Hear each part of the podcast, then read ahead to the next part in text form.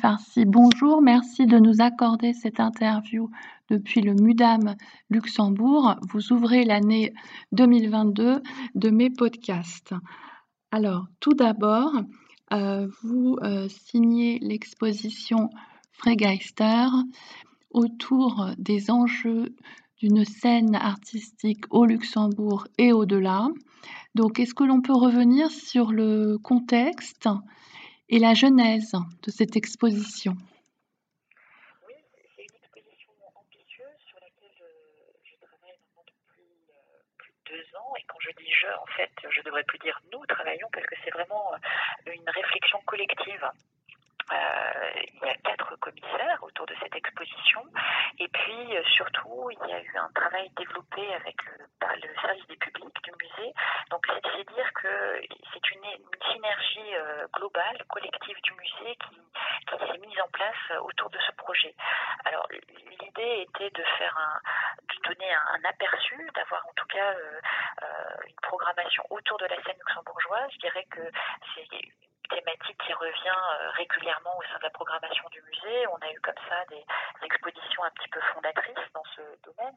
En 2008, euh, on avait organisé l'exposition Hello. Hello, ça veut dire maintenant luxembourgeois, qui était vraiment un panorama très ouvert hein, sur la création contemporaine euh, au Luxembourg. Il y avait plus d'une trentaine d'artistes. plus tard, en 2012, on avait organisé l'exposition Atelier Luxembourg, qui était quelque une approche plus rétrospective qui dressait comme ça les différentes interventions luxembourgeoises à la Biennale de Venise. Et on s'est interrogé sur comment en 2021 nous pourrions apporter un regard un petit peu nouveau sur cette scène luxembourgeoise.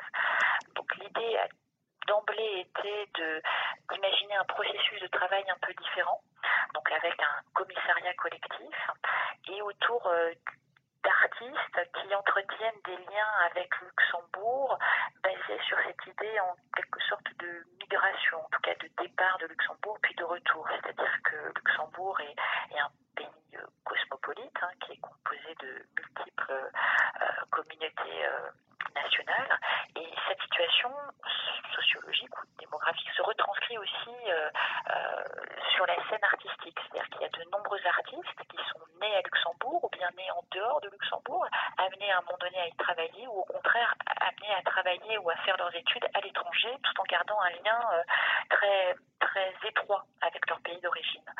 Et, c'est vrai que cette figure de l'artiste qui lui-même navigue entre différents, différentes sociétés, différents euh, mondes, a cette capacité à développer un regard critique, probablement sur euh, de façon plus, plus pertinente, voilà, peut-être aussi plus marquée. Et donc c'est cette figure de, l'artiste en tant qu'intellectuel euh, un petit peu particulier, dans sa capacité à développer des outils de réflexion plus singuliers qui nous a intéressés. D'où l'idée du Frageister, en effet l'esprit libre, celui qui est capable tout à coup, euh, par ce jeu de va-et-vient, de faire un pas de côté et peut-être de mener une réflexion différente que celle qu'on nous propose dans, différents les différents médias. Donc ça, c'était vraiment le, point de départ. Et c'est vrai que les artistes qui ont été réunis dans l'exposition ont tous cette particularité d'entretenir des liens euh, avec d'autres pays. Euh, le processus a été assez long puisque on a décidé finalement que euh, le, temps du travail, le temps de préparation comptait autant que le temps de l'exposition. Et on a mis en place une plateforme euh, une plateforme d'échange, de recherche avec ces, artistes, qui s'est matérialisée par des journées de rencontres qui se faisaient au sein de l'équipe du musée avec les artistes et des intervenants extérieurs. L'idée était de finalement susciter une réflexion autour de ce qu'est le Luxembourg. Le Luxembourg est un petit pays, mais qui connaît beaucoup d'accélération euh, de phénomènes, c'est-à-dire qu'il y a un développement économique qui est très rapide et qui s'accompagne aussi forcément d'impacts d'autant plus rapides sur la société en elle-même. Euh, on peut l'observer assez facilement. moi, je, réside à Luxembourg depuis une quinzaine d'années et, je vois, ne serait-ce que sur ce court laps de temps, un grand nombre de, changements, d'accélération. ces journées d'échange ont permis d'inviter des intervenants qui venaient de la société civile, du monde associatif, du monde de la recherche aussi, des universitaires, autour de thématiques qui traversent la société luxembourgeoise, hein, que ce soit la question des collaboration, du vivre ensemble, du bien commun. Ça traverse la société luxembourgeoise et aussi toutes les sociétés, je dirais. Hein. La question de l'écologie, bien sûr. Et à chaque fois, ça a été l'occasion d'initier un débat qui a permis aussi de nourrir, nous, nos propres réflexions, et puis aussi les réflexions des artistes, sachant que euh, l'idée n'était pas forcément qu'ils illustrent à travers les œuvres qu'ils euh. C'était juste une question de euh, l'idée d'avoir un espace d'échange. Alors cet espace d'échange était bien sûr entre nous, qui n'était pas public, enfin il n'était pas porté au public, mais on a imaginé un troisième temps, une fois que l'exposition est ouverte et que les artistes ont produit des œuvres avec le service des publics pour continuer cette réflexion justement avec les visiteurs. Alors ça se traduit par euh, différents points, différents programmes. Euh, un abécédaire autour d'un certain nombre de, vocables, de mots qui nous semblaient importants. Cet abécédaire est, enrichi par le public actuellement. Et puis, on a continué ces, ces journées d'échange sous forme de matinée euh, le samedi, où en effet, des intervenants de ces journées précédentes, mais aussi des artistes sont là avec le public, une vingtaine de personnes, pour dialoguer pendant deux heures.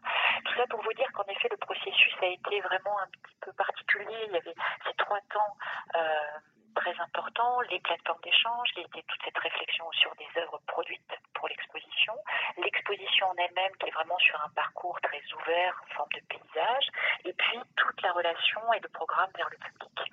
Voilà, c'est une présentation un peu longue, mais qui permet un petit peu de saisir euh, le mode d'action qu'on a voulu mettre en place, le mode opératoire, qui pour nous était très important, euh, cas pour lequel il était très important d'avoir cette idée d'échange et de partage. D'où l'idée aussi d'un commissariat collectif. c'est pour ça que j'insiste. En effet, on, a vraiment été sur à chaque fois euh, un processus qui s'est construit au fur et à mesure, alors qu'il a nécessité beaucoup plus de temps, beaucoup plus de temps de discussion. Euh, quelque part, c'est plus simple quand il y a moins de personnes impliquées, mais à la fois qui a suscité peut-être beaucoup plus d'imprévus. Euh, voilà, ça c'était très intéressant.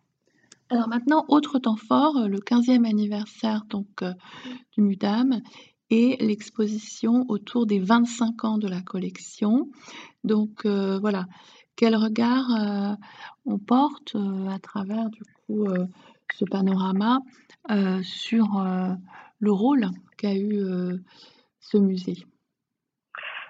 Alors, intéressant, est un petit peu sur deux anniversaires décalés. Hein. C'est-à-dire que l'ouverture du musée, c'est du bâtiment lui-même, c'est 2006. Donc, en effet, on fêtait les 15 ans du musée. Mais les premières acquisitions, elles remontent au milieu des années 90. Donc, on fête les 25 ans du musée. Euh, c'est vraiment particulier à l'histoire euh, du MUDAM. Je dirais que c'est une jeune institution, le MUDAM, qui apparaît dans un contexte culturel très dynamique.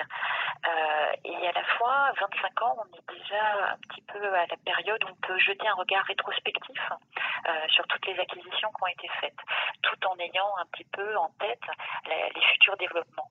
Donc les 25 ans, euh, c'était l'occasion un petit peu de prendre ce moment euh, de temps d'arrêt, en tout cas du temps de réflexion. D'ailleurs, c'est une présentation qui est vraiment un petit peu sur le long terme, une présentation qui dure plus, plus d'un an et demi et dans laquelle on va en fait renouveler les accrochages. Donc c'est à la fois comment présenter un petit peu les, spécificités de, cette collection, sachant qu'on ne peut pas être exhaustif. Hein. Encore une fois, c'est un panorama qui est ouvert, mais qui ne présente qu'une petite partie de la, collection, mais qui permet vraiment de créer des liens entre des acquisitions qui ont été faites au tout début de l'existence de l'institution et puis des acquisitions récentes. Et on sait très bien que finalement, dans la vie d'un musée, il est à chaque fois marqué par des périodes. Euh, la, direction artistique imprime toujours une connotation, une teinte, et à la fois, il y a quand même toujours des résonances. Donc, depuis les débuts du développement avec euh, Marie-Claude Beau, qui, reprend, enfin, qui, qui, et l'identité du musée avec euh, une collection très ouverte qui tout à coup va s'intéresser à, de multiples disciplines, va être capable d'intégrer des disciplines comme la mode, comme le design, comme les nouvelles technologies aussi. En 2000, euh, pour elle, il y a vraiment une impulsion qui, se marque. Euh, Enrico qui après continue un petit peu cet élargissement et, et d'hybridation, de rencontres. Et puis Suzanne Cotter, qui, au moment où elle arrive, va, va essayer d'ancrer en fait cette collection très contemporaine dans une sorte de filiation historique. Voilà.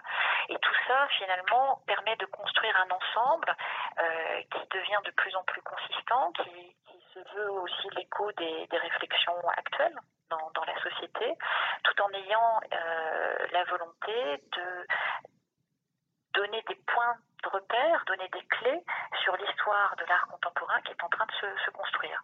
Donc c'est un, un, une exposition qui joue euh, volontairement sur le dialogue entre les œuvres, des artistes qui peuvent avoir des pratiques différentes mais qui à un moment donné se, font écho, résonnent les unes entre les autres, et puis euh, en effet des œuvres qui acquises parfois 10-15 ans plus tard mais qui on voit finalement que ça construit un, fond cohérent.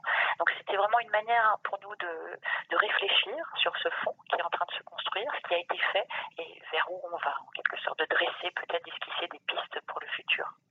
Et alors justement, quelles sont les grandes, euh, quelques composantes que vous pourriez nous, nous citer autour euh, voilà, des fondamentaux de cette collection Alors, on a décidé d'articuler cette présentation autour de, notions très, très génériques hein, qui, puissent, euh, qui, qui, résonnent à la fois dans euh, l'art contemporain historique et puis les périodes, les, pratiques actuelles.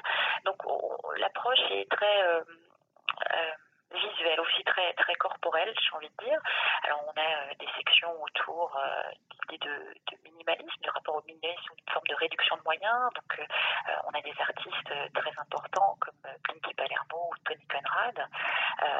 Et puis, on, navigue comme ça vers d'autres thématiques qui permettent d'associer la question du rapport entre la peinture figurative et une forme d'abstraction, ou la question de la performance, une, une section qu'on a intitulée l'art au corps, euh, qui permet comme ça de voir euh, euh, l'œuvre de Marina Abramovic, par exemple, pour lequel on, de laquelle on dispose d'une très belle, un très bel ensemble de vidéos qui s'appelle Video Portrait Gallery. 14 performances filmées. Et puis, on, a, on opère aussi, en tout cas, on s'intéresse à, des pratiques qui mettent en place des formes de protocoles.